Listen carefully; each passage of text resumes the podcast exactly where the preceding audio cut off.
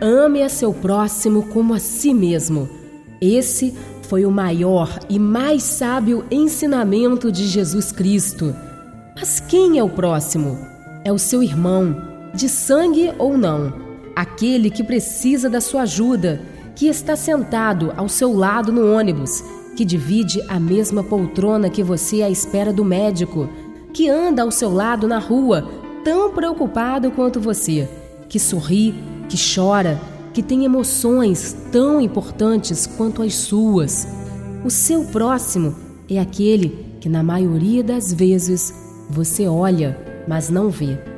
Hoje é dia de você realmente enxergar o seu próximo, sorrir para ele e ajudá-lo